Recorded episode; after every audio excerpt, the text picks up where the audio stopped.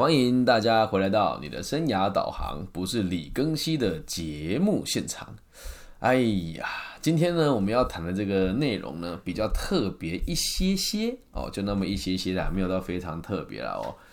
就是大家大家都知道我的课程很多元嘛，那今天要跟大家讲的是学生社团该怎么经营。为什么会想要制作这一集呢？是因为好像很多人都会跟我说，老师你的频道的定位很乱。我真的想了很久，诶，倒也不是乱，我就懂这么多东西啊！你要我怎么帮自己做区分？那比比如说像罗翔老师法外狂徒张三，对罗翔老师的做法就是把它切分成好几集。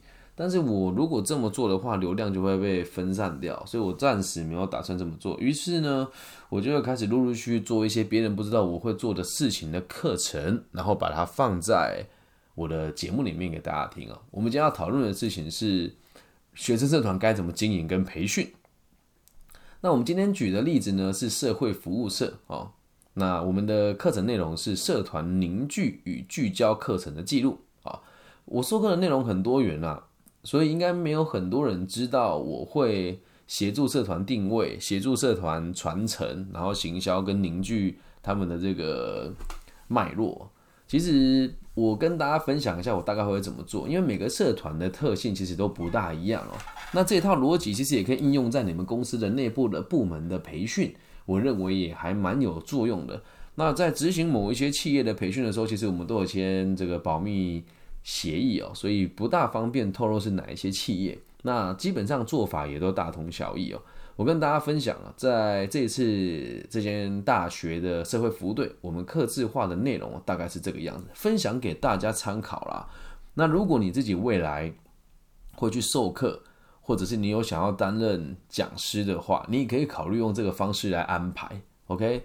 我们一般做学生的社团哦的培训，如果你未来自己是当社长，或者是有机会去当讲师，请你把这个东西记起来，一共分成七大步骤啊。那这七个步骤如果能够做到，基本上应该也很 很难做的不好。也就是只要有这个课纲，任何阿猫阿狗都可以开始去带社团，或者是带这个团队的激励的课程哦。那在做社团培训的第一步，通常都是要引导团队来做破冰啊。那什么叫破冰啊？这个词大家都很常见嘛。那如果你是社团啊，所以就要做什么好教的啊，我必须得讲啊。我们的破冰方式，我在做都会引导现场最有经验且最愿意付出的学员，展示一次平常社团破冰的方法。我再重复一次哦，我会先引导现场最有经验且最愿意付出的一位学员，演示一次他们平常社团内部破冰的方法，不会由我来自己做。那我他演示一次的时候，我要去观察新生跟老社员之间的互动有多少。嗨，二十二秒。那我在观察他们的这个互动的时候，就可以先就可以去理解有哪些人是想要深入参加这个社团的。然后有哪些老屁股、老干部是有想要好好学习的，又有哪一些是来混日子的，以及看到他们在互动当中哦，有的新生就会比较积极一些些。如果你是第一次来参加社团的人，假设你是比较愿意积极的，就代表接下来引导你来担任干部的成功率会比较高。那至于比较被动的人哦，你就可以把它归纳成在团队里面比较不愿意付出，或者是比较不愿意。你不能讲不愿意付出了，不愿意在前台被看到的人，因此在这时候你就可以去做区分，哪一些人的目的是让他变得更有动机，而哪一些人的目的是让他知道自己的定位，愿意付出就好。接下来第二步，我会开始引导大家来做融入社团文化来做自我介绍。好，什么叫融入社团文化来做自我介绍呢？因为这次我们所服务的对象是社会服务性的。社团，而这个社团呢，他们很常接入接触的是小学生。那这时候呢，因为融入他们社团的文化嘛，我就邀请现场的学员回溯自己小学时期的时候是什么样子，并且以小学生的这个状的状态来做自我介绍。可以这么做，可以让社员更加理解他们未来在现场服务的这个状况，同时理解每个孩子的童年的这个过程，来理解他们加入社团的动机。那因为这个是社会服务性的社团，所以我们这么做大家会更有感觉的原因是哦，这个在心理学上有个专有名词叫做早期记忆啊。什么叫早期记忆呢？你小时候的回忆造就了现在的你。好，那用这样子的方式呢，带他们来做一个融合，以后你的这个社团去带小朋友的时候，你就会更有心理准备。那现场的社员呢就很就很坏啊，就会故意就回到小学生，他说：“那老师，我要问了。”我们在下面听课的人也可以变成小学生嘛？现场就一团乱啊！十八号他打我，老师五号他吃鼻屎，现场就会乱。那在这个乱的过程当中，你就可以去观察，有一些人会很乐在其中，有一些人会面露嫌恶。那面露嫌恶的人，可能对于服务就会比较排斥。不是说他这么做就不能来参加社会服务的社团了，而是他有可能就会被分布在比较偏向于行政或者后勤类型的工作。那在这个地方可以做一次初步的筛选嘛？如果把它退个三百步回来讲，用用这个其他的团体来说的话，假设今天你是一间保险业务的公司啊，其实这一集也可以推荐给我的 EMBA 的同学听了，因为最近有 EMBA 的同学想要请我帮他们的公司做培训。如果你是做保险业务的话，那你在现场带领新新进员工做自我介绍的时候，就要引导他们试着以你平常面对客户的方式来做自我介绍。啊，这样能够理解吧？用你原本社团的这个的情境来做自我介绍，就可以让他们提前的知道未来加入社团或者加入这个团体状况是什么。那接下来第三个步骤，在前面这个破冰跟自我介绍以后，第三个步骤呢，我会请大家自由绘画来阐述自己。自由绘画来阐述自己。那什么叫自由绘画呢？就是拿一个纸跟笔给他，随便他自己画，能够了解吧？这个社团哦，常常有机会要去面对陌生的孩子进行服务，而且呢，通常钱也不多，必须得用非常简单而且成本极低的方式。所以，为了让社员未来哦也可以复制一样的方法到他们服务的现场，所以才用这个方式来带他们做自由绘画。那自由绘画这个这个概念呢是。自由的去绘画出认为可以代表你自己的创作或者是画作，并且请大家一起摆在地上，什么意思呢？我们不会让彼此知道你画的什么，摆在地上之后，在不知道彼此的画作之下，用猜想画作的主人是谁的方式来看待他们怎么讨论这个过程，理解吗？那一天现场有十个人吧，我们就有十幅画放在地上。画完了之后，大家就来看，呃，就我就会去引导他们嘛。这张图你觉得你看到了什么？你觉得有可能是谁的？然后大家也都不会承认谁是谁的啊。那这个过程当中，有的人就一看就知道这个谁一定是画这个的。比如说当时社团有一个人很喜欢画这个，我们讲二 D 的美女，那他画了之后，大家就知道是他。所以这你可以去看到，有些人对于自己想要表达的东西，可以很平铺直述的表达出来，而有些人不行。那你也要去看哦。通常愿意表述自己的人，以后担任领导的工作的机会呢，也会比较高那么一些些。所以，而且自由绘画还有一个很好的功能哦，是你可以知道这个人的心绪状况大概是什么样子。我记得那当天来的孩子会参加这种服务性社团的同学，通常身心都还蛮健康的。我看过最可怕的自由绘画的图哦，是全部都用很粗、很粗、很粗糙的线条画黑色，然后涂的很满、很满、很满、很满。然后中间画一个人在流血。当初画这个图的是一个小学生，我到现在想起来觉得很可怕。所以用自由绘画可以去理解到这个人的内心是 O 不 OK 的，是能不能托付给你的，这样能够理解吗？那你说老师这个用在企业有人会用吗？就看你怎么带他们去思考了。没有任何一个人在需在可以自由绘画的时候会排斥他，大部分人都是愿意接受的。因为拿画笔来阐述自己这个事情，大家会觉得很难。我就引导他不要任何的界限，也不要去想说别人怎么想。你想画什么就画什么，但等我问你的时候，你要能够回答出来为什么你会画这个东西。也趁这个机会来看一看，在做这个过程当中的人呢，通常比较有目标的人，他在做就会很快；没有目标的人就会想很久。啊，那这种这个历程当中，你就可以去看了。那有一你就可以去看，有一些人做事情比较积极。有一些人做事情就比较退缩，有些人就一直确认别人做了之后，他才敢愿意开始画。你就可以去看，这时候再待会，下一步你该怎么去引导他们合作？我们会这么做是有原因的。我们讲龙生龙，凤配凤啊，这个说法我知道这样讲好像有点奇怪。也就是说，什么样子的老师就带什么样子的学生。那在社团里面，第四步我会做的是什么？社团师徒制的建立，或者是组织内部的师徒制的建立。能够理解什么叫师徒制吧？我们今天办这个活动，一年级的学生来参加嘛，所以就是所谓的新进人员。那有新进人员的话，一年级或者是新进人员参加社团，最担心的就是延续性跟认同感的不足，延续性跟认同感的不足。于是哦，我就会开始了在白板绘制社团的组织图啊，组织图知道吧？哎，社长，再下来副社长，再下来这个。总务部啊，这个财务部啊，行销部，然后网管部、文书部啊，企划部、活动部等等等等的。那写下来之后，再让大家来看，目前在这个地方哪一个可爱的学长，哪个漂亮的学妹啊，在哪个地方担任哪个工作啊？那这么进行一下，就知道哦，原来我的组织是这么进行的。这个东西在很多企业也很常犯这个错。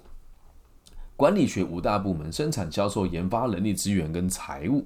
你在做这个东西的时候，你并不知道我在这个部门做的事情会影响到下一个部门的什么东西。所以看完之后，他们对这个组织的这个整个平面的、整个平面跟垂直的这个架构就会更清楚的聚焦。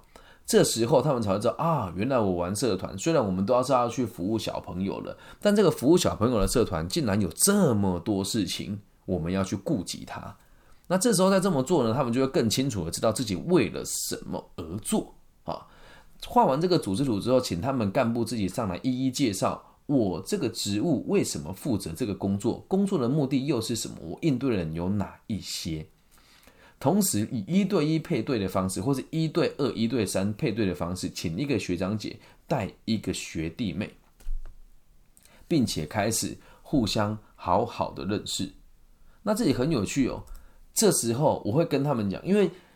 学长姐是干部嘛？那新进的人是新进人员。如果你是干部，会不会想要挑好的人选？肯定也会。所以这时候，如果你是人才，你也可以选择你要担任哪一个部门的哪个职缺。哦，这个运用在我们未来的这个组织或者企业架构里面也是一样哦。我们一个组织里面有新人，有这个资深员工。那资深员工都会想要挑喜欢的新人，而能力好的新人也可以去挑自己喜欢的资深员工。所以在这个过程当中，我为了课程方便。建立，然后为了能够让大家持续的去进行这样子的这个培训哦，我们就会每个人都可以给彼此一次拒绝的邀拒绝邀约的机会。但你拒绝完一次之后，第二个要去邀请你的你就不能拒绝他了。这样能够理解吗？也是要让大家知道，在合作的状况之下，我们不可能做到尽善尽美。很多时候，我们的分配都是在逼不得已跟资源有限的之下的状况之下去进行的，所以。也用这个方式来理解，社团确实会需要大家来坚守自己的需求，还有为了彼此来牺牲自己原本的坚持，在双方都情愿的状况之下，为彼此付出，提前为未来接班还有冲突等状况做准备。啊，这是第四个步骤。我个人认为这样子的课程经经营下来会还蛮不错的，总好过那个大家这边什么眨眨眼睛、动动小手这样子的课程来的有意义多了吧。或者是教你写一份没什么屁用的气话，然后才去说什么？哎呀，现在社团活动很难办呐，大家状况都不好，就是培训出了问题嘛，懂吗？接下来第五个步骤叫做活动任务的确认、认领以及出席的约定啊。什么叫确认的认领啊？就是接下来我会请这个社团的社长，也就是今天这个培训单位的最高的长官，来概述最近会做了几个大型的专案还有活动活动。并且画下目前这个活动的人力资源分配是什么状况，配合刚刚一对一的组合，手把手的带领新社员来理解这个新活动我该做的事情有哪一些，并且定下一起要达到的目标有什么。因为你担任干部的人会有要达标的压力嘛，但是这个新进的小朋友他不知道哦什么是压力哦，原来计划是作者他不懂，你要告诉他我该怎么做，并且带他一起达成你要的目标。好，这时候就会在没有压力的状况之下，让他能够理解什么叫做干部该做的事情。这跟组织，呃，这个这跟企业组织带员工是一样的道理啊。你要一个人突然就当干部，这很难呐。除非像我们这种心理素质比较特殊的，愿意挑战的，你给我目标，我去达到。大部分人在升迁为什么会排斥的原因只有一个，因为陌生，我不好理解。而透过这个方式，你会知道每次不同的专案，我们该怎么去进行，他们就会更愿意付出，降低他们的恐惧感，这样能够理解吧？啊，活动的哎，这个专案任务的认领，并且出席的约定，你办活动也怕人家不参加，又或者是你办完培训之后也怕人家离职啊，而这个所谓的约定都是有意义的哦。约定是，那我们约定好下一次活动，我们一定要一起来。做完这个专案之后，我们再决定决定要不要参加。这个社团，这跟未来我们去企业做培训也是一样。我们先把这一段路程走完，把该做的事情、把该理解、把该理解的东西都理解了完毕之后，我们再决定要不要继续往我们公司发展。怎么样？不错吧？做到这一点，如果你的员工或者你的伙伴还是愿意离开的话，你就得祝福他了，就代表他理解了。因为不熟悉而在一起，因为了解彼此而分开。接下来第六个步骤叫做好好的深入彼此的心哦，在分组互动之后，我会请他们再去回去拿当时我们画的自由绘画，依照刚刚的一对一的分组写下对彼此想说的话，并且告知在一天相处下来之后，我们的感觉是什么，以及跟对方讲你认为他的三个优点有哪一些，并且建立好你们团队的群组，也就是说我一个学长带两个学妹，我们就有一个群组嘛，那。把你们拍下来的东西放到相簿，让你们开始建立绵密的关系，能够理解吧？有了这张图，有了你们今天一整天的相处，又有前面这些目标，接下来你就会跟他讲：学妹，我们下个礼拜要做什么事情？你可以一起来参加吗？又或者是你的是，比如假设你是这个业绩团队的话，就有这个存在嘛？就是我今天又做了什么事情？我跑了几个客户，有可能会收几单？你今天过得还好吗？然后定期的把这两张图拿出来看一看，这是我们当初相遇彼此的时候看到所绘画出了自己。那这样子做就可以好好深入彼此的心，这样能够理解吧？在第七个，也就是最后一个步骤了，要有共同的愿景还有目标。